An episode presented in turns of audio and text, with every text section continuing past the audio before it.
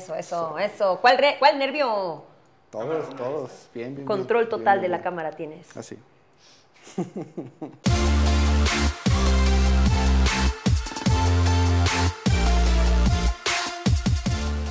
¿Qué onda, Polers? Bienvenidos a Alma y Forma. Yo soy Salvador Fierros y el día de hoy tenemos una invitadaza.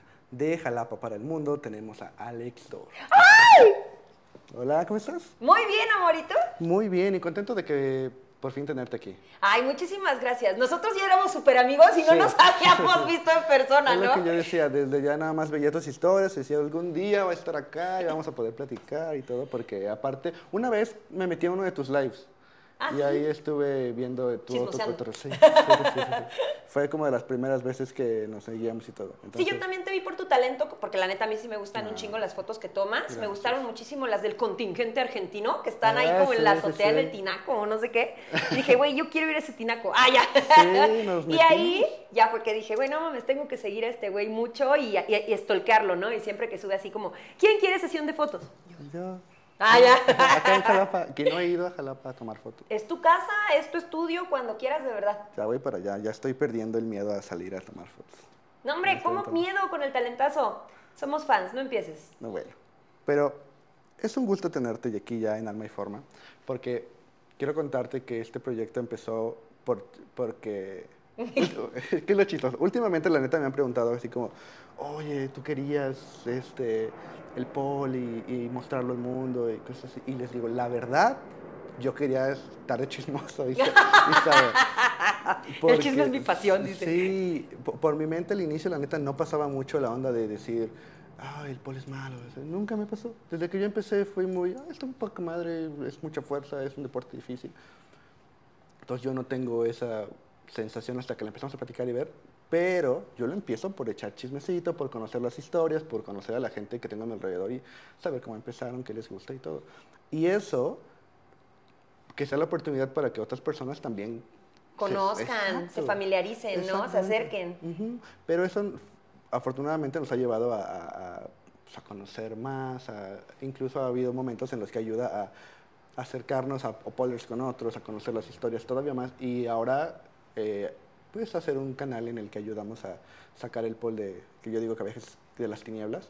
Pe- Pero lo quiero reformular justo porque mucho lo he dicho de hay que sacar el poll de la oscuridad. Pero el poll no está en la oscuridad, la gente está en la oscuridad. Simón, Entonces hay que sacar a la gente de esa oscuridad y que vean que el poll está toda madre. exacto. Entonces, para mí es muy bonito tenerte y personalidades como tú que, que, que aman el pol y que además lo hacen suyo y ayudan a la gente a, a se sabe, a- Empoderarte, ¿no? Esa palabra que está de moda. sí, pero yo la tengo prohibida. No puedo decir que el pol empodera porque mi, mi, hay una persona diabólica que me lo prohíbe. Es que la verdad sí también ya todo empodera hoy en día. Oye, pero yo estoy contenta de que me invites, muchas gracias, porque la neta, todos los espacios que se, que, que se presten para hablar del pol, porque pues, es algo que nos apasiona, pero también, como dices, para informar y para ayudar a, a conectarnos, porque somos como un montón de bolitas, nosotros los poleros, somos como ese jueguito en el que hay un chingo de puntos en una hoja. ¿Puedo decir chingo? Sí, sí, sí. Chingo, chingo, ah, no. que hay un chingo de puntitos Ya en la se nos hoja. acabaron los chingos, ya cambia, cambia la palabra, solo podemos Hay decir un ver, ah, no es cierto. Regresemos al chingo. Hay un chingo de puntitos, ¿no? Y entonces ves que en el juego tú los vas conectando. ¿Se llama Timbiriche? Yo lo conozco como Timbiriche, no sé Que si para mí Timbiriche es el que canta esta de tus ojos Ah, sí, el grupo, esa noche. sí. Entonces todos los poleros siento que son, de verdad, en algún momento, en alguna eh, pole experience, en el grupo de workshops, en algún lado coincidimos, ¿no? Y entonces de repente tú te topas con no sería, ¿no? Por ejemplo, que está ahí de chismosa comiendo avena. ¡Ah! Imagínate que te topas con ella y resulta que ya te conociste y ya echaste el chisme, pero ella se lleva con otros cinco y tú te llevas con otros cinco y luego todos están juntos y ya todos son súper amigos y Totalmente. es como una familia que, que se multiplica y no para. Sí, sí, sí. Y aparte, pues, justo la comunidad del polo es bien bonita y es bien.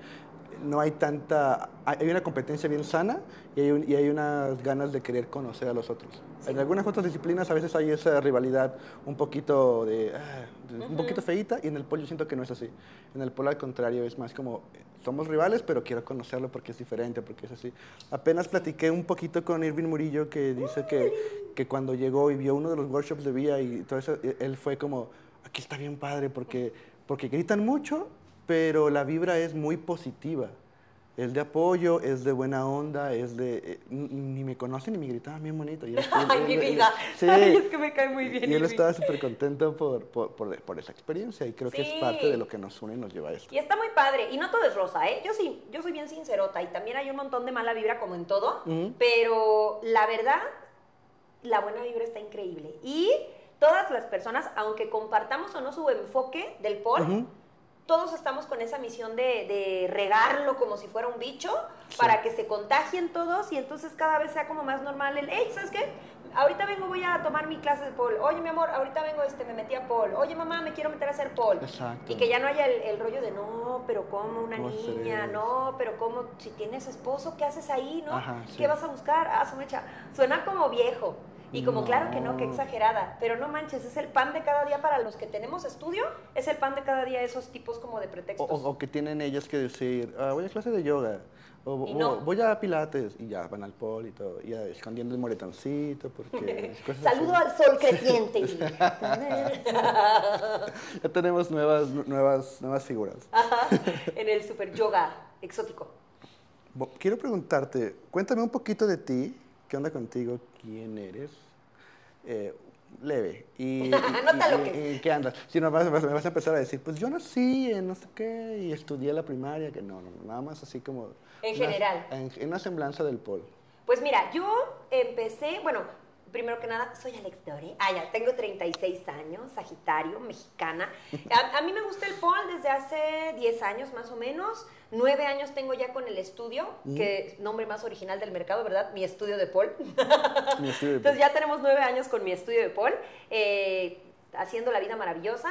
Y cuando empezamos, pues yo creo que todos los que saben un poquito de este rollo sabrán que hace nueve años el pol era como, pues era, a duras penas, ¿no? Y más en una ciudad pequeña como Jalapa, pues sí habían un montón de prejuicios, tabús, dificultades en el esquema de negocio y para que la gente como que se acercara de manera eh, genuina, Sí. ¿no? Etcétera, etcétera, etcétera.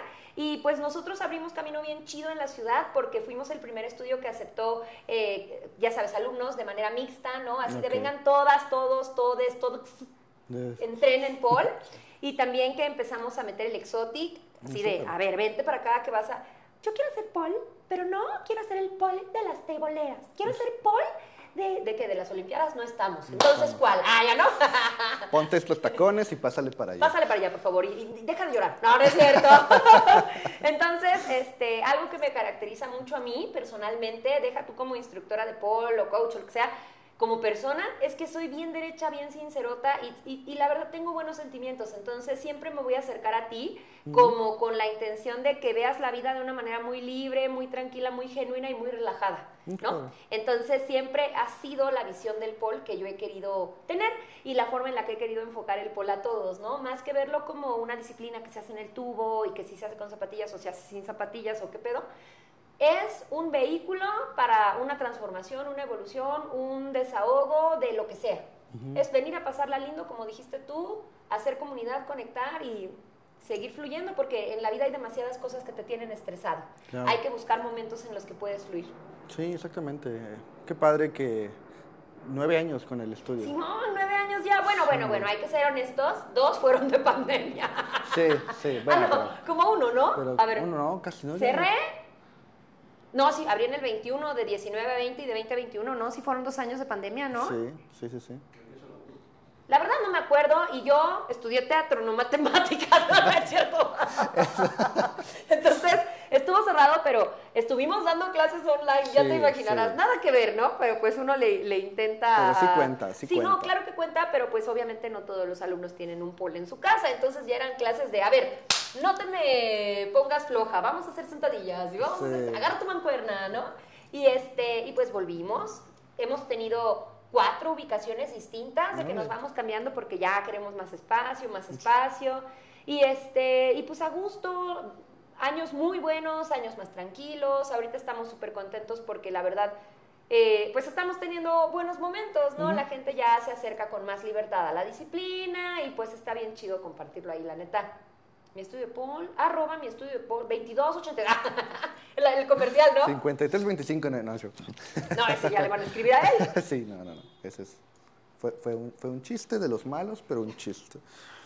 Quiero empezar porque te hice algo, te pedí unas fotos Ay, Simón. que ya sé que, justo ya, me- ya me lo están diciendo, yo les pido nada más cuatro fotos y, y- y es como de, no, yo tengo 700, ¿te puedo, te puedo mandar 25 nada más? No, nada más cuatro. Sí, sí está difícil eso, es como toda una preparación para la entrevista, porque, o sea, no porque uno sea vanidoso y, y quiera poner todas sus pinches mejores fotos de la vida, no, sino por las preguntas, o sea, no es la foto, es que dices, "L- tu foto favorita, y, ese, y ese tipo de preguntas son tan, tienes tantos momentos favoritos, está cañón, ¿eh? Sí, sí, no sí. lo pones fácil. No, y además es un poquito con truco. ¿Ah, Por-? Porque a mí también me han preguntado, oye, ¿cuál es tu foto favorita? Pues no tengo, o, o tengo nueve de este tema. De paisajes, estas 27 son mis favoritas. Cada una tiene un momento especial. y, y sí, y, pero, pero sí es un poquito como con, con truco y gancho, porque lo que quiero también es que justo piensen eso. Que se pongan a decir, ay, a ver, es que este momento. Y el, el punto de las fotos, que yo creo que es algo del el alma de la foto, es, es, el, es el, el mantener un momento ahí. Y entonces siempre que regresamos a las fotos es revivir un momento, es- es- ti- tiene algo ahí místico. Entonces el ponerlas a buscar y que tengan tantas y no decidan es parte del decir, ah, mira, pues, pero están viendo y pensando y acordándose. Y llorando, ¿no? "Ah, no puedo decidirlo, ah, ya. Y, y- y en algún momento hasta, eso, hasta diciendo eso de decir, ah, ¿por qué- qué- por qué esto y esto me gusta y cuál es Ajá. mejor, y eso es parte de... Pero ahorita quiero pasar primero a la, a la foto más... Adelante con las imágenes. Adelante con las imágenes, por favor, Omar. Es tu foto de tu, tu primer foto haciendo por. Y bueno, o sea, la verdad no es la primera del, me- el- del primer Ajá, día y la primera vez que me subí porque pues creo que nadie se toma foto del momento en el que estás así bien, ya iba a decir palabrotas, bien, bien este menso ahí, ¿no? Pero pues ya como que cuando dices, esto me medio salió, ya le dices a la que está más cerca, tómame una foto y por supuesto la foto que van a ver en sus pantallas está borrosa, cortada, como todas las fotografías que te toman tus compañeros de poli que dices, hijo, Como debe de ser. como debe de ser, ¿no? exactamente. Entonces, sí, esa es la primera que tengo como en el registro de la historia del Pol, hace como casi 10 años. Y cuéntanos. Tenía cómo- yo 13. Pero, ¿cómo fue? ¿Qué, qué te llevó a, a ir caminando en la calle, ver una clase o estar en línea, ver algo y de repente decir, ah, voy a meterme a Pol? ¿Qué fue? ¿Cómo, cómo empezó? Pues mi alma de bailarina frustrada. Yo creo que muchas llegamos al Pol por ella. Es que mira, cuando yo estaba queriendo entrar a la carrera, en ese entonces las escuelas de danza eran como súper estrictas y tú si tienes pie plano como tu servidora, pues no podías entrar a, a danza contemporánea y sí tenías que pesar unos 8 kilitos abajo de tu peso. O sea, no te lo decían así como muy explícito, pero cuando ibas a pedir la ficha y presentar el examen sí te veían y te decían, oye, pero pues el peso ideal es 8 kilos abajo. Oye, pero el pie, pues nunca me vas a poder hacer una punta perfecta como me la puede dar alguien más con un pie plano, ¿no? Entonces, pues ya me metí a estudiar arte escénico, que también era mi hit, mi otro como amor de la vida. Y cuando ya pasa el tiempo y todo, ahora sí que, ¿no? Tiempo más presente, estaba haciendo gym, metidísima, pero sinceramente el gym era pues más que nada para tener la vida fitness y porque yo tengo pues de familia una genética que, se, que tiende a la obesidad un poco, entonces como que siempre nos tenemos que estar cuidando todas y para mí era como hacer el ejercicio por el por la salud, no tanto por cómo Claro, te ves, sino como claro, por claro. el cuidado, ¿no? A largo plazo. Pero llega un punto, a mí, yo no estoy diciendo que el gym sea aburrido, lo que estoy diciendo es que a mí, que soy muy hiperactiva, Yo sí lo vieron. estoy diciendo. Yo sí. yo soy súper hiperactiva y todo el tiempo estoy en chinga y estoy loca. Entonces, hacer gimnasio después de, no sé, dos, tres años ya para mí era como muy solo o como muy aburrido para mí. Sí. Entonces empecé a buscar otras disciplinas y pues intenté como spinning, pero la verdad es que no fue mi hit. Eh, entonces un día vi, empecé a ver videos en internet y todo y dije, ¿dónde estará esto acá? Y justo pasaba por una calle, Ignacio de la Llave en Jalapa, y vi un, una- un pequeño letrero de un lugar, esta señora es una institución ahí del fitness en general, se llama Conchita Varona. Entonces ella fue la que me dio mis primeras clases de pole dance. Estaba yo muy emocionada porque ella una señora súper fuerte, súper fitness, con un montón de disciplinas en su centro deportivo. El pole en ese entonces era como muy sencillo y ella como que lo hacía un poco más como tipo cardio, pero no era un pole dance, ¿no? De meterte a la disciplina, conocerla, experimentarla. Entonces yo como que lo conocí acá muy tranquis y aún así dije, güey, es que es esto, no me encanta, amo los moretones, Sí, los sí, sí. golpes, eh, lo padrísimo del pole de hay que hacer esta figura y te subes y te sientes, o sea, tú, tú te sentías fuerte y ágil y entonces te subes y te caes y dices, ¡ah! ¿No? Y entonces ves que la de al lado puede y también tiene dos manos y también tiene dos piernas y qué chingados puede ya que tú no y entonces dices, ah, como chingada madre. Otra vez arriba. Entonces el reto, a mí me, me, maravilló que todos los días son cosas diferentes y que todo el tiempo es retarte a ti misma. Entonces te salgan las cosas o no, sales, y más cuando te salen, sales siempre sintiéndote maravillosa. Y yo dije, güey, yo quiero hacer sentir a la gente así. Y ya fue como después este, empecé con la, mi preparación, mi certificación nacional, la internacional y todo para poder tener mi estudio y ser coach. Pero esa foto es en el estudio de Conchita, un día que nos estaban enseñando a ser el famoso Superman, ¿no? Ah, que ya sabes, bueno, yo creo que todos lo amamos y lo odiamos, es un amor-odio, porque el Superman es una figura súper bonita. Ah, ya, Superman, súper bonito. Pero, y la verdad es que ya para cuando tienes tu nivel básico completado es súper sencilla, ¿no? O sea, es una figura muy... Eh, amable con el cuerpo, pero pues obviamente mientras la estás aprendiendo a hacer, si viene los, pellizcones de burro tan famosos, entonces en ese momento la foto era festejo y ustedes la van a ver así como muy etérea y no, ¿eh? O sea, ahí me estaba doliendo hasta el picho. ¡Ah, ya! Apretar, apreté hasta lo que no. Esa es la historia de esa primera fotito. Y es lo padre de las fotos de Paul que tienen ese... a mí me encanta el ¿Yo? ¿Yo? Ah. ¿Yo? sí, así. Súper sonrisota y ya. La, la, lagrimilla por acá, ¿no? sí. Cuando ya tengo confianza con alguna chava, les digo, ya la tomé hace rato, solo estoy viendo a ver cuánto aguantas ahora. No que muy perra. nunca les he dicho eso, pero tal vez a, tal vez a alguien se lo diga. ¿Ya sabes a quién? Sí, sí, sí, perdón, yo ya Ni nos pela, mira. Pero... No, está comiendo avena. Quiero regresar un poquito a tu primer clase de Paul, porque, porque justo esto que me cuentas me, hace sentido con algunas otras historias de Paulers que son hiperactivas y que, y que el gym no acaba de ser y que a veces la danza no termina por, esa, por ese rigor que tiene alrededor, por eso, y siento que el Paul es algo que, que cumple en cuanto a, en cuanto a lo físico, en cuanto a, a lo artístico, pero creo que tiene algo padre, y más hace nueve años, que es que en ese momento es una hoja en blanco. Mm. Porque cuando tú llegas a un deporte, por lo regular, ya todo está hecho y tienes a los entrenadores que te van diciendo qué es lo que se tiene que hacer. Pero cuando llegas a una disciplina nueva en la que tu imaginación es verdaderamente eh, eh, eh, el límite, creo que, creo que sí es muy emocionante. Sí. Y, yo, y fíjate cómo yo lo digo desde el punto de vista en que lo vivo a través de ustedes, porque yo nunca, sí me he subido a un pol, pero no he tomado una clase. Y entonces, nada más me imagino. Y me pasó porque cuando yo empecé en la foto de Paul, no hay una carrera de foto de Paul, ni tampoco hay una, así como que, vamos a estudiar a los grandes fotógrafos de Paul, porque no los hay. Estamos, un ejemplo. Entonces, entonces, iniciando en esto, y viendo esas posibilidades, siento que es muy emocionante esa parte de decir, tengo aquí una barra y puedo hacer lo que se me ocurra. Sí. ¿No? Sí, es una exploración linda. Y con el tiempo irlo logrando, sí debe ser así como bien, bien, en retrospectiva, ¿cómo se siente esa parte de decir, hoy, hoy das cursos de Exotic, de Pole Art, y ya exploras mucho más?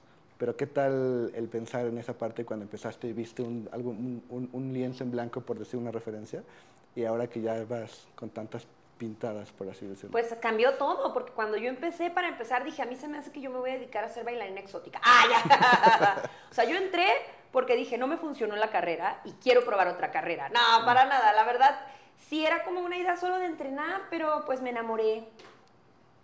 Me enamoré. O sea, dije, esto está demasiado lindo y como dices, se presta para tanto. Además, como había tan poco, ajá, tan poca información al respecto, pues era todavía más desafiante, más interesante. Si querías, pues, conocerlo más, explorarlo más y también esa fue gran parte de por la cual ya después yo emprendí mi camino sola, ¿no? De manera personal, porque cuando te topas así de, bueno, aquí ya no hay más por explorar, pues vámonos a seguir buscando por otros lados. Y hoy en día, no manches, hay un montón de corrientes diferentes, de estilos diferentes, exponentes padrísimos, nacionales e internacionales.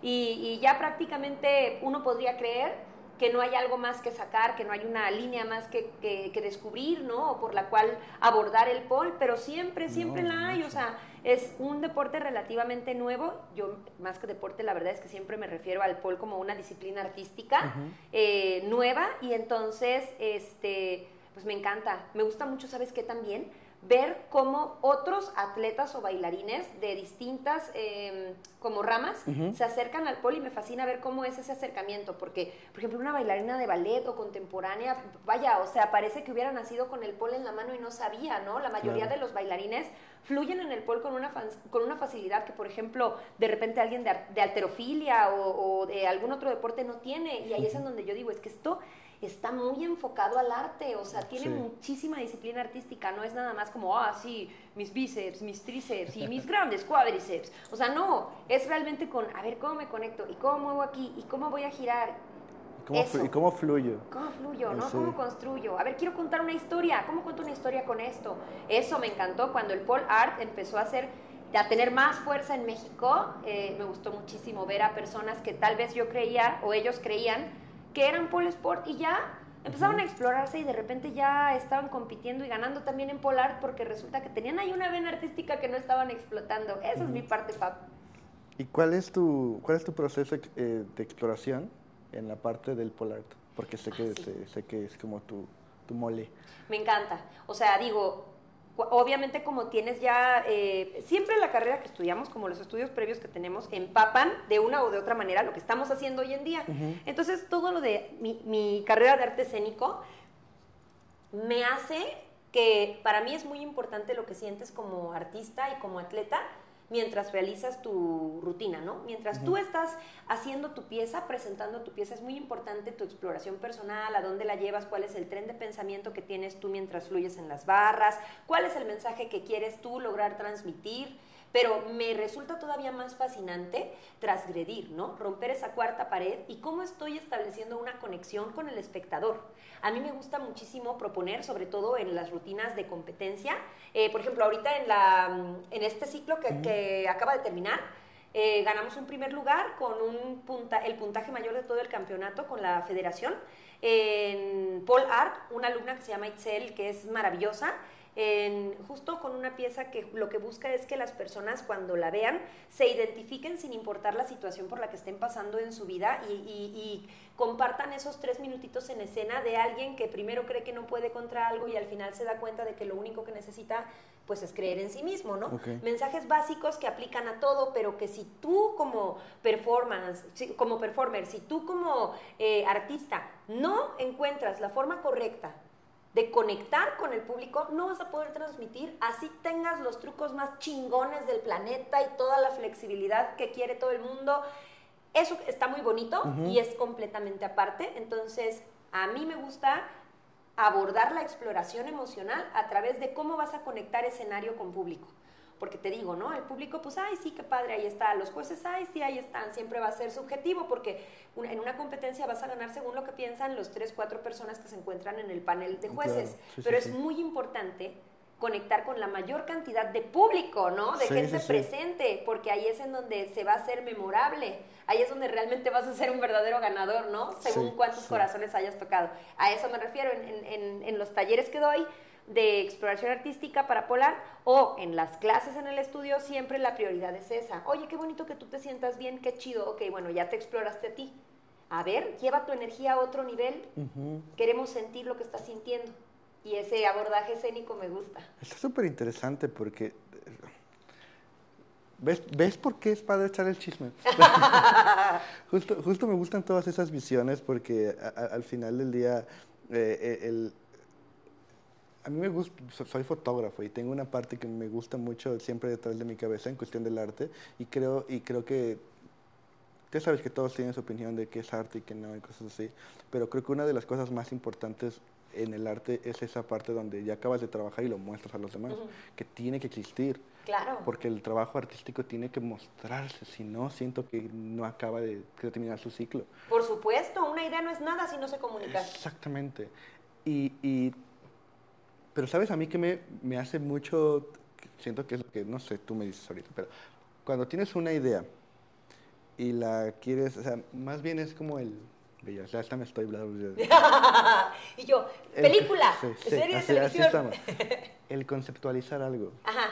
Del concepto que tienes a llevarlo, ahí mi pregunta viene como, yo una vez le preguntaba a alguien, ¿cómo le haces para hacer una coreo? O sea, ¿de dónde vienen los movimientos? ¿Qué hace clic en tu cerebro que dices, con este movimiento yo tengo que hacer esto? Y la manita hace esto y el pie así. Y luego no nada más eso, tú le estás poniendo una capa y dos y más. Aparte de que el movimiento tiene que hacer esto, y el piecito esto, y el, y el ritmo de la canción es este, además, ahí tienes que sentir esto y transmitir aquello. Ujú. y, y empieza, y esa conceptualización del movimiento a mí se me hace súper compleja. Por eso yo creo que me dedico más a las artes como plásticas y un poco más este, a la parte visual, porque siento que a veces encuentro en algunas sombras o en algunos eh, volúmenes o texturas cosas que quiero transmitir. Pero los, lo- los artistas como ustedes que hacen cosas con su cuerpo, con el movimiento, con el gesto, mi pregunta es cómo le hacen. No sé si puedas más o menos darme una... Y, es- y esto ni siquiera es pregunta, esto ahorita hablándolo, yo- a mí me dio mucha curiosidad. ¿De dónde viene el poder eh, eh, eh, tener un sentimiento en tu mente y cómo lo transmites a través de tu cuerpo para que los demás lo entiendan? ¿Cómo- Materializarlo, ¿no? Ajá, a- a- lo- yo sé que lo- describir los procesos creativos es como muy difícil, pero Sí. si pudieras, ¿cómo, cómo se hace? Pues no, mira, la verdad somos un gremio muy cerrado y todos hicimos el acuerdo de que en ninguna entrevista íbamos a revelar el secreto. No, no es cierto. Mira, la- yo creo que el así como muchas cosas en la vida, muy seguramente el proceso creativo también es algo súper personal y tal vez no todos lo viven de la misma forma en la que lo vivo yo, pero para mí están siempre primero las imágenes, ¿sabes? Un poco como, ya ves, para ti es muy importante formar una imagen que se compone como co- de la luz correcta, el ángulo correcto, el momento justo donde Sí. está dando el máximo, la extensión perfecta.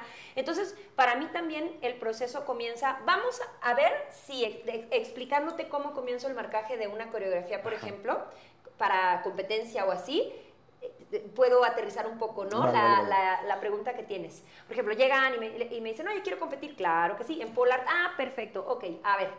Primero quiero que me escojas la canción que tú en este momento sientes que está conectando contigo y con la que te quieres presentar, ¿no? Y luego es como, oye, pero me dicen, oye, pero ¿cómo quieres que ya te diga qué canción si no sabemos de qué va a tratar, qué movimientos voy a hacer? ¿No es mejor saber primero qué vamos a hacer y luego vemos qué le queda de música? Ajá, sí. Y yo les digo, no, porque yo necesito, y para empezar no te pongo la canción yo, porque yo necesito que tú estés totalmente conectado con tus elementos en escena. Entonces, tú llegas y me dices, mira, esta canción significa mucho para mí. Y yo te voy a cuestionar, ¿por qué? ¿Por qué? A ver, es- es- vamos a escucharla y mientras la escuchamos, quiero que me platiques qué es la, cuál es la historia que estás viendo en tu cabeza cuando la escuchas. Una vez que me comparten esto de qué es lo, cuáles son las imágenes que tienen dentro cuando están escuchando la canción, les digo, ok, ahora te vas a parar y vamos a escuchar la canción juntos y quiero que hagas movimientos que sientas eh, que conectan con esa imagen que estás teniendo en ese momento específico de la canción. Y entonces la ponemos y de repente veo que se agacha la persona, de repente veo que, que abre los brazos, de repente veo que salta. Y a mí también por la formación que tengo o la sensibilidad que tengo, me va aterrizando el, ok, en esta parte se siente libre, en esta parte se siente oprimida. En esta parte siente que está encerrada, ¿no? O, o aquí, puta, Ok. aquí siente, siento que se va a poner a llorar en cualquier momento. Y entonces yo me permito trazar una línea como si fuera una telenovela, ¿no? Y Sí, ok, sí. empezamos con esta sensación. Entonces, como que anoto las sensaciones que experimenta el artista, el atleta, y entonces trazo un hilo conductor que nos va a llevar a subir y bajar y llevarlo hasta el momento final, a veces con un cierre bonito, a veces con un cierre abrupto, a veces con un cierre súper triste, dependiendo de Sí. el momento de vida en el que esté la persona. Entonces, Ahí va. La historia te la cuenta ella. Sí, yo Solo- solamente soy un conducto, o sea, yo solamente le pongo orden a lo que tú quieres comunicar, porque creo que un error que cometemos a veces es este, tratar de imponer el mensaje. O sea, si yo voy a ser la que está en el escenario, me parece que es mi mensaje el que tengo todo el derecho de compartir. Pero si va a ser otra persona, yo quiero que me comparta qué está pasando por su vida, por su mente y por sus emociones para yo darle una forma artística y, agregarle todos los elementos que le van a ayudar a, decir, me siento así, estoy pasando por esto. ¿Me entiendes? Eso quiero. Porque si yo le digo, mira, esto va a tratar de esto y vamos a hacer esto y entonces eres un helado, derrítete, ¿no? Siento que no vamos a tocar unas fibras verdaderas. Ajá. Porque no es como en el Exotic, por ejemplo, que todas podemos llegar a conectar con una canción si yo hago una coreografía que nos haga ser una misma a todas. En el Polar es importante que ese momento que vamos a vivir en escena, único e irrepetible, hable de ti, porque es tu cuerpo el que se está moviendo. Sí, qué Así estoy, me encanta, me encanta, sí. Blow mind. Así estoy, porque hace sentido con, muchas cosas de, personales Ajá. Y, y, además de cuando he trabajado en cosas en las que a veces hacemos cosas sin tener el, el, el, el entendimiento por completo. Las sentimos y las hacemos. Y me ha pasado eso que dices que tienes el sentimiento y empiezas a escucharlo. Me ha pasado conmigo de tener el sentimiento de algo y empezar a desarrollarlo y moverlo y salen piezas que yo hago fotos. Tengo unos autorretratos míos que hice con, esa, con ese ejercicio. Yo no sabía que lo estaba haciendo. Yo estaba intentando despertar algo para poder generar algo. Pero fue como muy a ciegas. Y la estructura que diste fue como muy... Ah, estaba, estaba, yo, estaba yo apuntando aquí para poderlo hacer después similar a la catarsis, ¿sabes? Así es como a mí me gusta abordar el arte, porque siempre he tenido la idea de que nuestros momentos más bajos o, deprimentes o incluso oscuros son en los que más exploración artística podemos tener. De verdad, porque las emociones negativas, entre comillas, porque pues no es que sean negativas en sí, todo es pues la verdad evolución, o sea, si no tocamos fondo no podemos despegar más alto, ¿no? Entonces, la neta, esos son las los momentos para explorar como que más riqueza emocional me dan en las otras personas y en mí misma, ¿no? Entonces, creo que la catarsis siempre va a ser un vehículo para el arte. Si logro, porque no siempre lo vamos a lograr, ¿no? Pero así como tú lo hiciste contigo mismo, si logramos encauzar esa fuga emocional hacia donde tiene que ir, van a ocurrir cosas maravillosas. Pero si yo lo que quiero es desviar tu energía para algo que no conecta con este momento de tu vida, entonces no vamos a hacer un momento verdadero en escena. Sí, no va a ser auténtico. Y no va a ser auténtico. Y no va a conectar. ¿Y para qué quieres algo así? Es lo que le digo siempre a mis chicos, aunque no sean alumnos míos, porque tengo la suerte de que me escriben por Insta y me piden ahí un poquito de apoyo de repente de los compañeros o, o, así de, oye, es que voy a eh, presentar mi, mi, coreografía y me gustaría mucho preguntarte qué opinas y me mandan unos videitos y yo, ojo, ¿eh? Ya lo pueden hacer, pero yo sí soy bien sincera. y ya yo les digo, oye, mira, te recomiendo que hagas un poquito de exploración de tal. O luego sí les digo, la verdad, yo cambiaría la canción porque siento que no conectas con la canción nada. Entonces tú solito te estás haciendo el jarquini, ¿no? Ya, claro, Porque seamos siempre honestos, ¿no? Si tu coach te pone una rola o una coreo o X cosa o un vestuario, porque luego el vestuario o, la, los props son los que terminan cagándote la puesta en escena. si no conectas con algo, por mínimo que sea, de tu performance, es momento de deshacerse de ese algo, ¿no? y, y, buscarle por otro lado, porque todavía dijeras, ay, es que nada más existen tres maneras de hablar de este tema, pero pues oye, no manches, las emociones son Sí, Cierto. Además, ahorita, ahorita que hiciste el comentario del, vestuario, es, he platicado con, con, personas que han ganado eh, medallas y campeonatos y cosas de esto, y, y pensándolo ahorita, todos ellos han, le han dedicado mucho tiempo a que cada cosa de todo esté hecho a la medida. Música, vestuario, peinado, maquillaje, movimiento, que todo se sienta correcto, que haga clic. Y justo eso es para, para, que sea honesto, para que sea, porque es lo que quiero decir. Y, y cuando bien lo tienen ya, lo pueden estructurar a, a, niveles específicos de que la agujetita no está bien, cámbiala, porque si no, no, va, si no, no voy a transmitir lo que quiero. Exacto. Pero justo es eso, conociéndote y siendo honesto contigo mismo. Exacto. Y está bien, güey, porque de repente te van a decir, tu vestuario está muy sencillo ponle unas piedritas, métele una colita, agárrate una pañoleta, vuélala en el aire, a ver, espérate tantito. Que, que no te lo tragues, está sencillo porque no saben lo que vas a contar. Claro. no tiene ni idea de lo que vas a transmitir con ni de lo que vas a hacer. Sí, ¿no? tiene que ser coherente con él. Exacto, si es porque coherente, bien. no siempre, esto lo dicen mucho, pero es muy cierto. A veces menos es Menos es más, más, claro. neta. Sí, sí. menos distracción escénica para que haya más Sí, concentración. Más concentración. Ajá. No manches, qué padre. Estoy disfrutando mucho esta. ¡Éale, es- estoy, estoy teniendo una catarsis aquí. Yeah. Ahorita te vamos a hacer así. ¡Sácalo de ahí!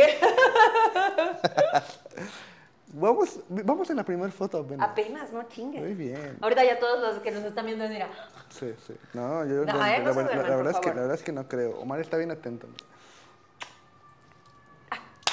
¡Ay, ya no! La pausa de la edición. Le mando un beso a Sergio y yo. Edición, edición. Te pedí también una foto de un momento importante. ¡Ay, sí lo es! ¿Sí? ¡Sí! Cuéntamela. Yo la aquí la estamos viendo. ¡Mírame! ¡Ay, ya no viene emocionada yo! Sí, sí, sí. Es el momento más... in- Ay, es que qué difícil, porque he tenido momentos muy maravillosos en el pol, pero de manera muy egoísta, de manera muy yo, para mí, de mí, conmigo, es el momento más importante, fuerte, de miedo, increíble, gratificante y terrorífico que he vivido en el mundo del pol, que fue cuando eh, yo nunca he tenido un coach. He estado muy sola en este proceso del pol, porque en Jalapa, lamentablemente, como es un lugar más pequeño, pues no hay tanta unión como para que yo, o bueno, digamos que en algún momento intenté tener cercan, intenté ser cercana de otras personas que también practican, pues como coaches para tener este sistema de apoyo y de entrenemos juntos para no matarnos, ¿no? Sí. Pero pues no me fue muy bien, tuve unas experiencias ahí en las que pues a veces uno es muy inocente, ¿no? Entonces, pues me, me había tocado estar como muy sola y yo toda la vida había tenido esta ilusión de competir porque yo veía que, to- que, que todo el mundo pasaba, la pasaba increíble compitiendo yo decía, güey, me vale madre, güey, me armo yo algo solita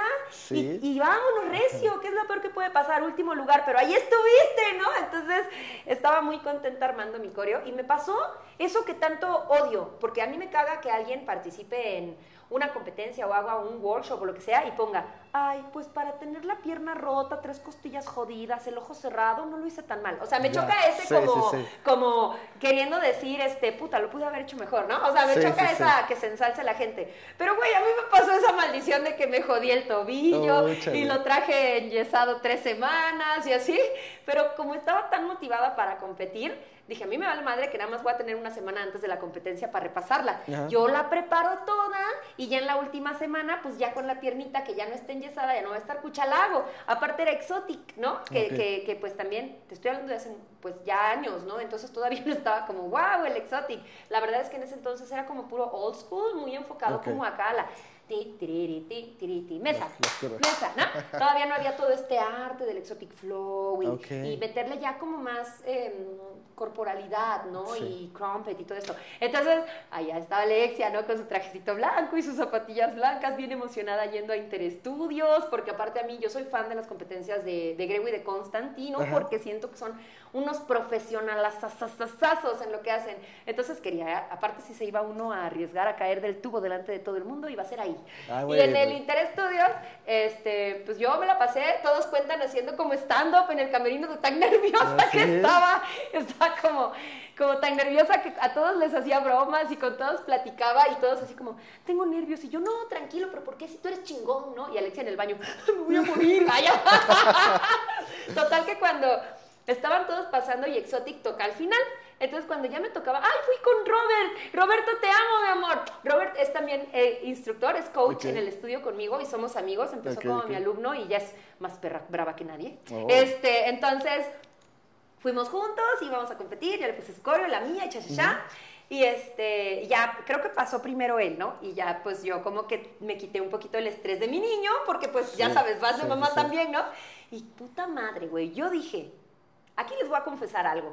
Tengo el peor grip del planeta. No importa cuánto tiempo lleve, yo siempre voy a entender a la gente que dice, me sudan un chingo las manos, no hay grip que me funcione, porque sí pasa es real y neta es una lucha. Sí, entonces, sí. en ese entonces, que todavía no estaba muy normalizado el exotic muy de piso y con puros trucos a nivel de piso, eh, pues yo tenía que, en mi cabeza, te digo, tenía que subir y hacer que si el split, que si la caída, que si el combo, ¿no? Entonces, sabía que mis manos me iban a decir en cualquier momento, Bye. adiós, tonta. Pero no pensé que fuera tan rápido, ¿tú se Oh. cuenta?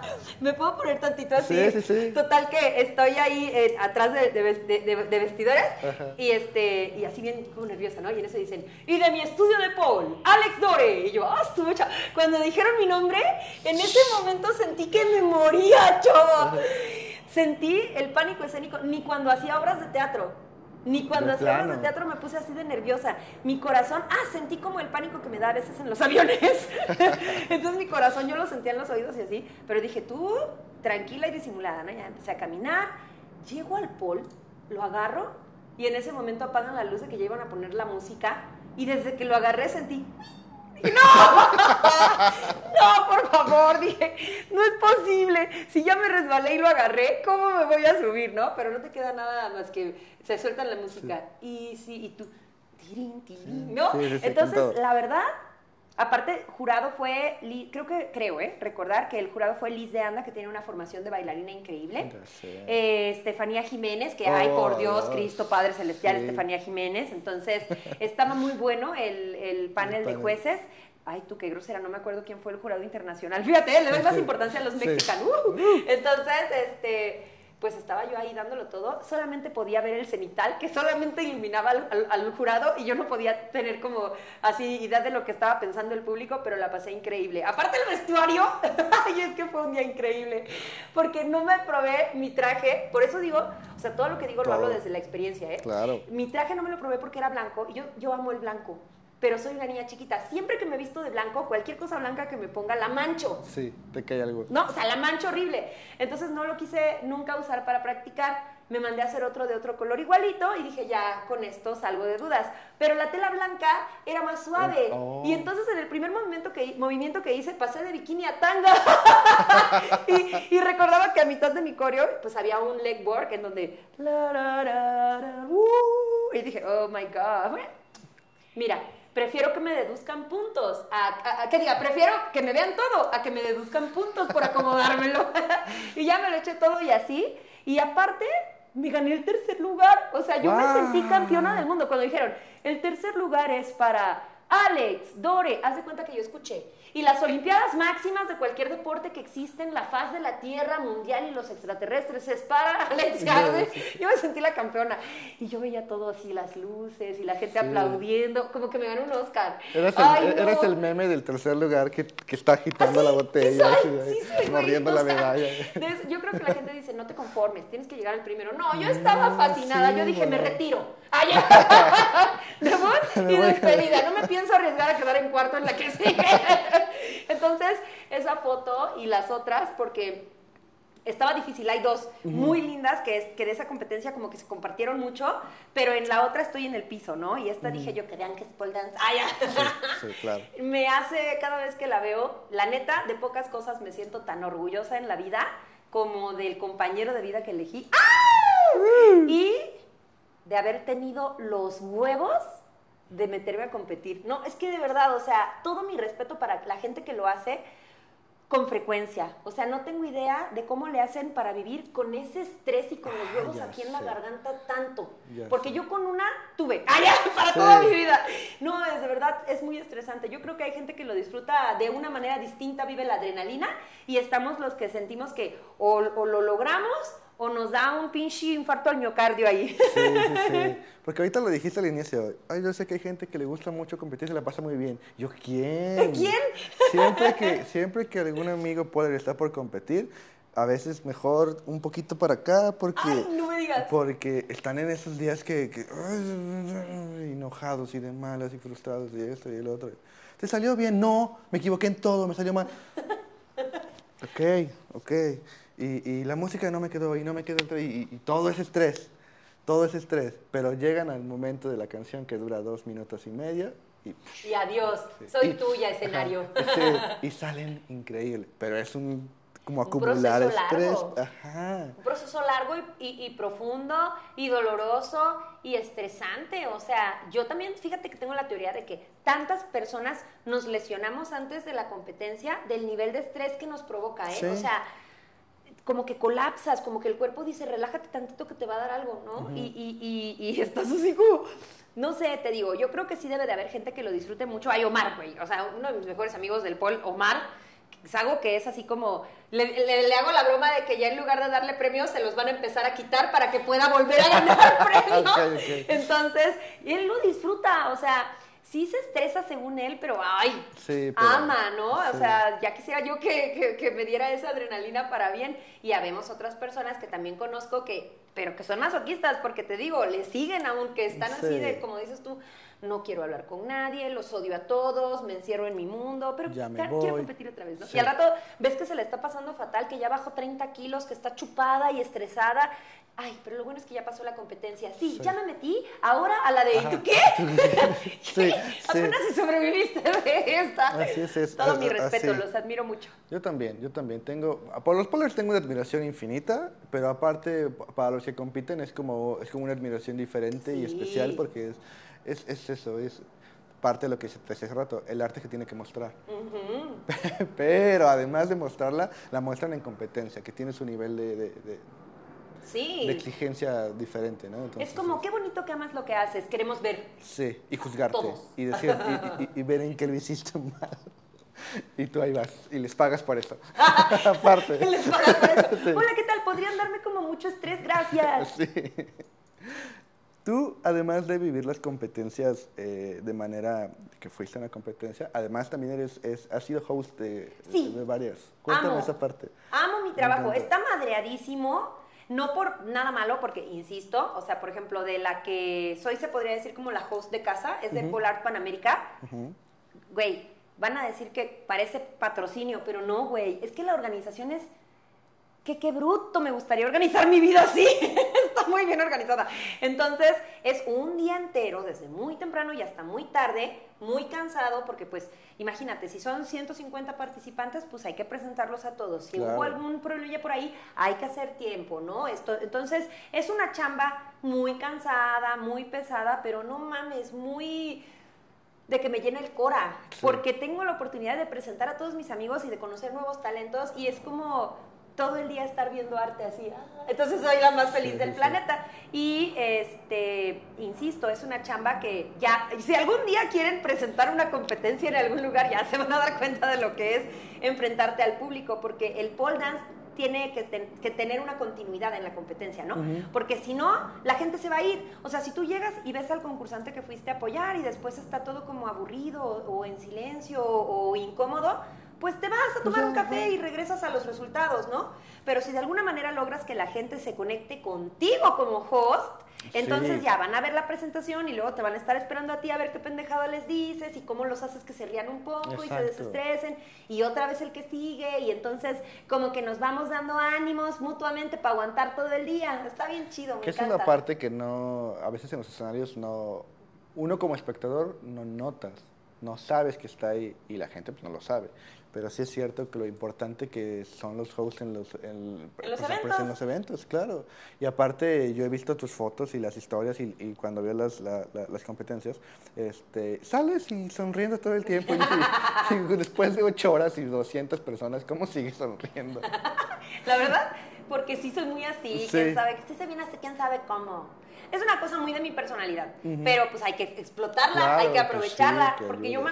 Me gusta mucho hacer una chamba en la que todo el mundo esté a gusto. Nunca voy a olvidar una pinche competencia que hubo justo en Jalapa, en la que yo no sé de dónde sacaron al host que contrataron, pero lo que voy a decir es, lo que voy a decir no solo es cierto, es verídico. Ay, Ese Gis. señor estaba así como de, y queremos agradecer al ayuntamiento de la ciudad por propiciarnos las instalaciones. Ya desde ahí te da sueño. Dices, bueno, lo peor que puede pasar es que el señor es muy aburrido. Y en una de esas sale a competir una alumna en principiantes que pues estaba un poquito con un peso arriba de lo que tú esperas ver en un escenario de una competencia artística o Ajá. de deportes, ¿no? Digamos, estaba llenita. Pero no mames, güey, termina su presentación la chava y el vato así.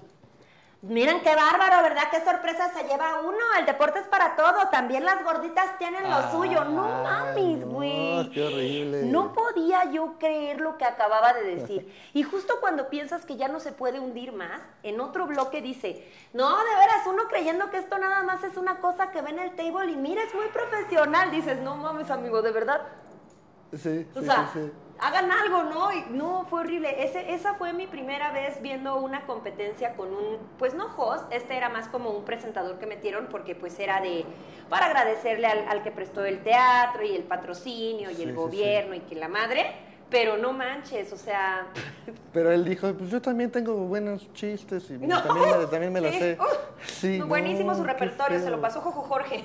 Sí, no. Sí, y ahí fue donde yo dije, no, pues ya vi cómo no, Sí, claro. ya así por lo menos no la voy a cagar. Claro, no, y además justo también platicamos al inicio, hay que empezar a cambiar las mentalidades. Sí, eso fue hace demasiados años, ¿eh? También por eso hay que ser como, no comprensivos, porque yo creo que eso no se decía en ningún momento de la vida, pero pues sí tiene ya mucho. No sé qué tendrá eso, unos siete años, Ok. entonces ya es un Y ratito. se ve la, evolu- y se ve la evolución Sí, a las se ve la evolución. competencias de ahora, a la sensibilidad de ahora y toda la empatía. Exacto. Vamos con la foto siguiente, porque quiero llegar a una que me mandaste que está medio creepy. Creepy. Lo malanda que eran creepy. creepy. Sí. Es más, vámonos a esa directo. Sí, sí, sí, porque está divertida. Vamos, la voy a enseñar acá para que Omar oh, tenga oh, los sí. Sí, esa, porque, porque fue Ahí se ve. Esta yo no la pedí, me la mandó así como de, ah, que está pe, vamos pero, a platicar, pero está padre.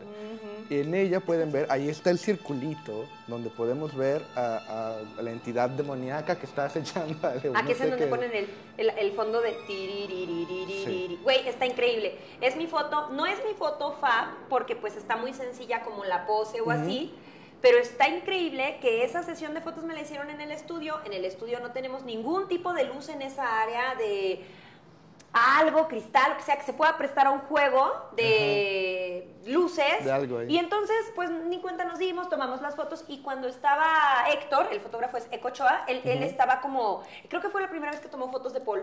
Bueno, y la única. Ah, ya. Este, es, es muy buen fotógrafo, pero pues no de Paul, ¿no? Pero pues yo así como de, oye amigo, ¿qué te parecería? Y él, no, pues muy bien, ¿no? Sí, sí, sí. padrísimas se le quedaron, pero digitales, pues tú estás de acuerdo que no se enciman los rollos, no es como de que la foto anterior y la de ahorita. Y entonces cuando la manda y la está editando, me dice, oye, te la voy a mandar como salió, no le quité esto porque se me hizo bien loco. Y yo, ¿de qué hablas? Mira estos ojos, y sí parecen unos ojos Parecen unos felinos, ojos. parecen como si fueran los ojos de una pantera o así. Algo. Mero arriba de mi cabeza, no tiene sentido. Nunca vamos a saber y nos encantó y no se lo quitamos porque nos pareció bien así como de, ya viste el niño que está detrás de la señora. Así. Sí, sí, sí, sí. Eh, aparte es como que de que, no, señorito, es que en, es- eh, eh, en este lugar donde está el estudio, antes era... Había un zoológico porque una zoológico. Eh, Era el cementerio del zoológico. Era el cementerio del zoológico. Algo así. Pues está aparte en tercer piso. ¿Qué chingados es eso? O sea, ni, ni para que digas pasó un carro, es un tercer piso. No sabemos qué es. Por eso la mandé, porque me parece súper así como, nunca había visto una foto de espanto del Paul, pues ya la hay. Pues ya nada. ahora- vamos a inventar la, la nueva, la nueva sección. Pues Paul de terror. Paul Terror. Paul, Paul horror. Los fantasmas del Paul, ¿no? Nuevo episodio, cada semana. Está súper padre y está interesante. Hay que mandarla a, a Carlos Trejo. ¿Tó- ¿Todavía, sí. ¿Todavía Carlos Trejo es No sé quién es Carlos Trejo, pero se lo podríamos mandar a uno de esos que se encargan de ver que es, es como de dar fe y legalidad de que no está manipulada. Algo así, sí, sí, sí. Y luego algo sobrenatural, a ver qué, qué, qué pasó y que vayan a investigar. ¿En ese estudio todavía estás? Ya no. No, ya no. Ya no, porque Nos por, por- fuimos. por eso, ah, ya no. por eso. Si vieron esto y vámonos. Al día siguiente ya no estaban ahí. No fue la pandemia, fue la pantera la que nos La espantó. Ahora sí, pasemos a tu foto favorita. Sí. De Exotic con unos super Esa justo es de esa misma sesión y mira el fondo, o sea, es que no tendrían por qué, pero bueno. Sí, ¿no? Esa es mi foto favorita porque a mí me gusta muchísimo entender las piernas como brazos. Ok. O sea, me gusta mucho jugar con el cuerpo como en este rollo de... A, mi- a mis alumnas, ¿no? Siempre les digo, mira, haz de cuenta que tus piernas son tus brazos y entonces vamos a hacer, ya sabes, el típico cuando estás explicando cómo hacer exotic, ¿no? En, en trabajo de pierna. Y me gusta mucho porque creo que plasma muy bien el, el diamante, como que esta línea de... Me siento como que se me metió el, el espíritu del exotic en esa fotografía. Por eso es mi favorita. Y porque en ese entonces fue cuando ya empecé a darle con un poquito más de forma al trabajo en zapatillas más altas y como buscar una exploración del exotic que no abordara la sensualidad como de manera tan común y tan cotidiana, ¿no? Una sensualidad eh, no me gusta decir elegante porque no quiere decir que la otra sensualidad no lo sea, pero pues digamos que una sensualidad como más este discreta, no sé, más como como erótica, Ok. como sutil, ajá, sí, algo sí. así, porque también me di cuenta de que la gente no se acercaba tanto al exotic porque lo tenían muy relacionado con, con lo libertino, lo explícito, lo demasiado sexualizado. Claro. Entonces yo quería que lo entendieran como, hey, no, espérate, es una exploración más sutil, Claro. ¿no? El hecho de que una zapatilla tenga un tacón súper alto no quiere decir que porque te la pongas te vas a ver vulgar. Exactamente. no Lo que define cómo te ves es cómo te mueves, no lo que te pones, ¿no? Tu actitud va a definir ese, ese rollo que transmites, esa vulgaridad, esa sensualidad, esa elegancia, ¿no? El arte que, que- que tú le imprimes al movimiento. Claro, porque aparte es importante que cuando sale el movimiento se explore y se empiecen a ver sus vertientes. Exacto. Si no nos quedamos en eso y acabamos como, como yéndonos a veces por el... Pues que el- es sensual, vámonos por sensual. Sí, pero sensual ¿y qué más puede ser? Ajá. O sea, ¿qué más le puedes agregar? Que sea nada más tuyo. O que, o que sea diferente. Y ahí es donde empiezan a nacer los nuevos estilos y las nuevas cosas.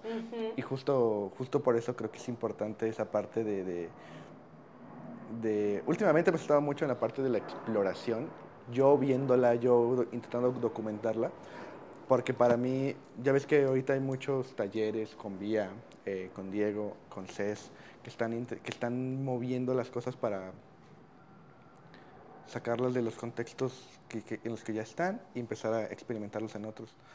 Y me gusta mucho porque siento que sí ayudan a, a- por lo menos a mí, por ejemplo, a Omar, que, que- que es un poco nuevo en esto, y que empezamos a ver estas cosas ya en un contexto casual. Sí, sí. Está súper padre y empiezas a entender y a cambiarte el chip desde ahorita a otras cosas. Y entonces siento que en esos lugares, en esos momentos como tú, en ese momento que ves unas líneas y que, y que lo empiezas a concebir de otra forma, es ahí donde empiezan a nacer las nuevas corrientes. Y es donde la gente ve y se empieza a permitir el pensarlo diferente. Sí, sí, hay muchas personas que lo están haciendo increíblemente en esta línea, pero tú empiezas a equivocarte en tu línea. Y eso siempre, aparte siento que es como muy valiente, siento que es muy padre y volvemos a, y siento que es como permitirte volver a la hoja en blanco, lo que te decía hace rato. De la primera vez que te paraste en un tubo y viste, después de años, ¿cada cuánto tiempo tienes una hoja en blanco nueva? Claro. Y, y de repente atreverte a, a Rayarla sin miedo. Exactamente, está increíble. Siento Rayarla sin miedo a cagarla. Eso tiene que ser Sí, importante, sí, porque si no, todo el tiempo vas a vivir con el miedo de poner un solo punto. Claro. Entonces te tienes que aventar el trazo y si la cagaste, pues ahí luego vemos cómo acomodamos el trazo para que no se note tanto, pero el placer mientras te lo aventabas no te lo va a quitar nadie. Exactamente. Vamos a, vamos a hacer el hashtag ahí. Rayarlas, Rayarlas sin, importar. Sin miedo a cagarla. Sin miedo a. Hashtag rayarla sin miedo a cagarla, por favor, si nos etiquetan. Exactamente. Vamos a hacer hashtags nuevos. Y, y, ay, esta cosa. Quiero pasar a la, a- la otra, porque esta me encantó. Yo vi, vi, fui, por Instagram vi todo. El, eh, el Paul Experience. Ah, sí, estuvo Sí. buenísimo. Es esta, que es como de lo, Qué cool de lo último en lo que andas. ¿no? Sí, eso es, ajá, exacto. Se podría decir que lo último, porque esa foto es muy como, tiene las cosas que más me gustan, ¿no? La tomamos en un Paul Experience que me, me fascina estar rodeada de compañeros, colegas, así sean coach o alumnos. Me fascina pasar eh, días de varios talleres de distintas cosas, como en ese que me tocó hacer floor work, que les di taller de floor work, me fascina. Y eh, la plática, oye, ¿cómo llegaste al pol? ¿Cómo estás? ¿Qué es de tu vida? La conexión humana, soy fan de la conexión humana, de hacer nuevos amigos y este, a mí me gusta mucho eso, ¿no? Eh, eh, como que lo mío es muy pole therapy. Entonces, no siempre me invitan a los talleres, o sea, por supuesto que por lo que hago y mis coreografías y mi trabajo en la barra, pero yo sí me doy cuenta de que a la gente lo que más le gusta de mi trabajo es cómo hago que se sienta la gente, ¿no? es, es hacer ese sentido de, de, unidad, de unidad, de comunidad, de pertinencia, de bienestar, ¿no? Entonces, eso me gusta mucho de mi trabajo y en esa fotografía me siento muy así. Aparte estoy con mis zapatillas del Exotic, que tanto amo el Exotic Paul, y estoy haciendo una figura que recuerdo perfecto que hice hace años, pero no sé de dónde chingados la saqué. El chiste es que dije, ah, ah, porque había visto que se hacía de otra forma con el bondage split. y dije, ay, no manches. Ay, ya llegó la mano así, de esas cosas que pasan por accidente. Y entonces la presenté en, en Paul Show and Meeting, que era un evento que este, se hacía antes del Paul Experience, ya hace varios años. Y me preguntaron, ¡ay, qué bonita! ¿Cómo se llama? Y yo, Alexia, mucho gusto. ¡Ay, no es cierto! Y yo, no, pues no sé, la verdad no tengo idea, no, no sé. Y empecé a buscar porque la gente le gustó mucho, querían que se las pusiera, que les dijera el nombre y pues a mí me daba pena, ¿no? Como soy maestra y no sé cómo se llama esa, la tengo que encontrar en algún lugar. Me acuerdo que hasta Maru Plaza le escribí y le dije, Maru, ¿me puedes ayudar diciéndome en el código de puntos no la encuentro? ¿Cómo se llama esta? Y me dijo, mana, no tengo idea. Yo no la había visto, podría decir yo que es un como un hip hop split. Y yo, ah, perfecto, pues un hip hop split, ¿no? Pero nada que la encontré. Entonces, pues la seguí haciendo porque te digo que me encanta. Y este, para algunos amigos colegas es como mi sello, porque siempre es como, puta madre, yo quiero hacer, este, oh, carajos. Ah, ya no, Santas Catarinas. Yo quiero hacer esa figura, pero no me sale. Y yo, ah, pues vamos a trabajarla. Y ahorita en los talleres que tuvimos en Aguascalientes con Cari Esparza, este, justo estaba Omar, que es el que toda la vida la ha querido sacar, y estaba tomando mi taller y que la saca, ¿no? Bueno, está padrísima su foto y yo en la esquina así como brujita, así. Ya sabes de qué te, emociona? Y entonces ya le pusimos nombre ah, nosotros. En este taller le pusimos por creación colectiva. Es este Hip Hold Split, ajá, Hip Hold Split Shoulder Killer. Así, ah. ese es el nombre. Porque el secreto está en si vienes un split que te sostienes con la cadera, el hombro, güey. El hombro es el que sientes que se te va a zafar mientras lo estás sosteniendo ahí. Entonces. Aparte, ¿sabes? Se escucha como nombre de película de acción muy larga, como esa parte en la que decías. Eh, extremadamente duro de matar. Regresa a cines. Cuatro. Así, así, así, así. Así es esta, así es. Hip hold. Ajá, hip hold split shoulder killer. Me encantó, güey, me encanta. Porque aparte la vez y dices, ah, sí, y cuando la intentas hacer más, dices, ah, de veras. Ay, con razón. Ay, con razón. Sí, sí, sí. Sí, y entonces, pues ahorita estoy muy metida en eso, ¿no? Tengo varios talleres más que, que vamos a estar haciendo. Voy a venir a dar uno aquí a la Ciudad de México.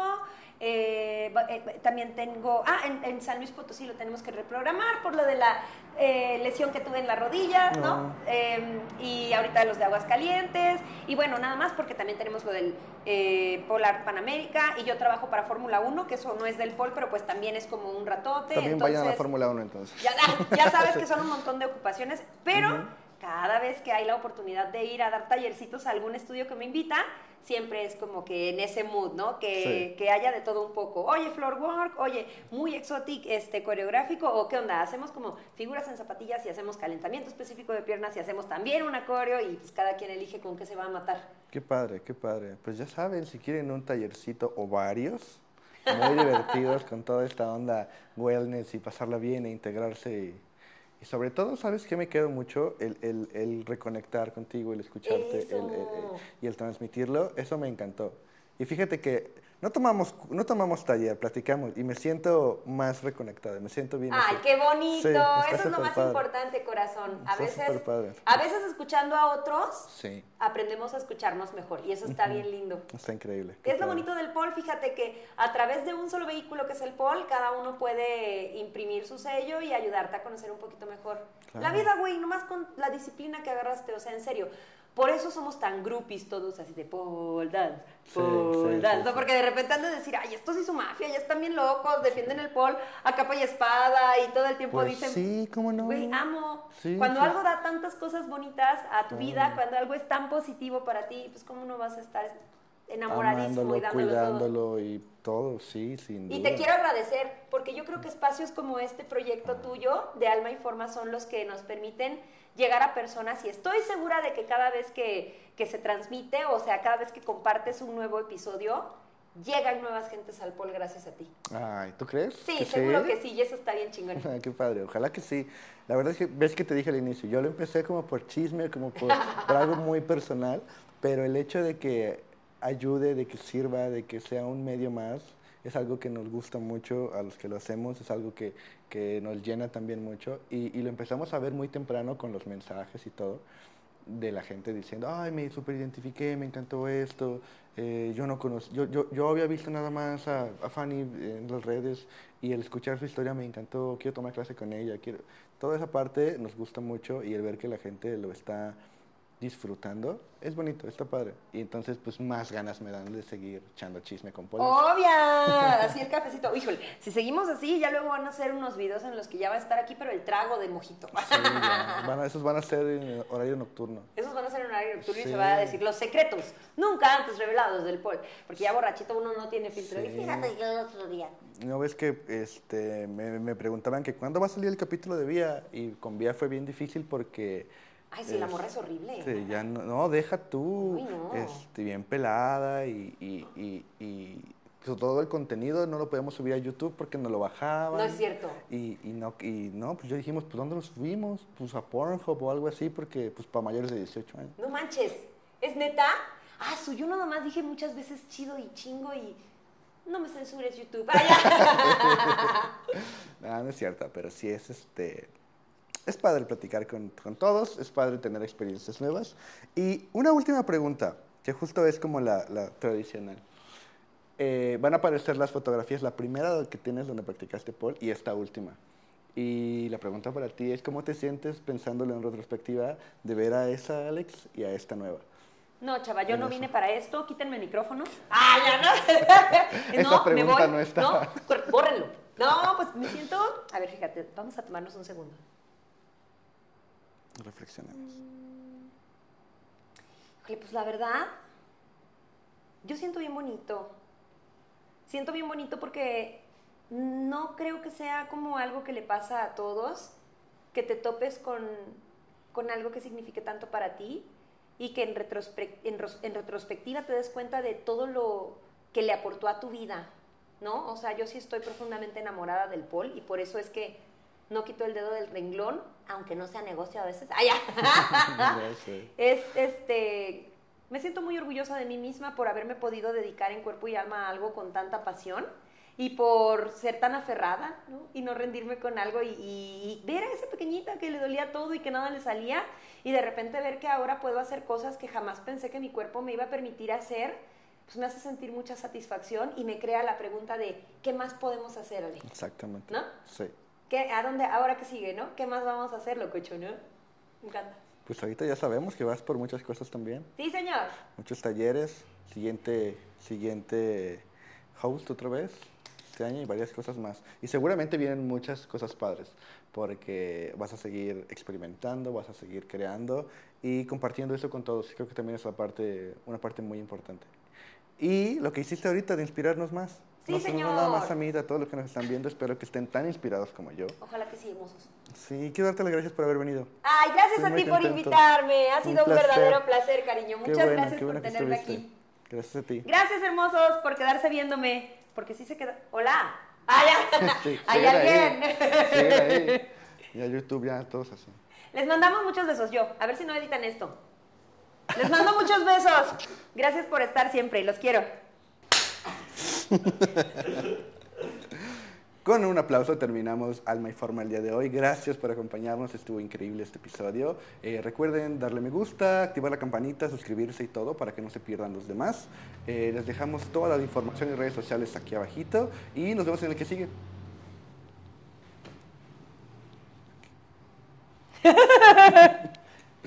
Listísimo, cortamos. ¡Uhú! Fue fácil. Eso, amigo. una toma, güey. ¿A poco toma. se hacen más? Sí, güey. ¿A Nosotros hicimos como cinco tomas, güey, entre el, el de los colchones, el del fierro, güey, mi vecino y... No, no jodas, sí. Tuvimos mucha suerte porque pasó. tampoco se oyó ya nada el de ese.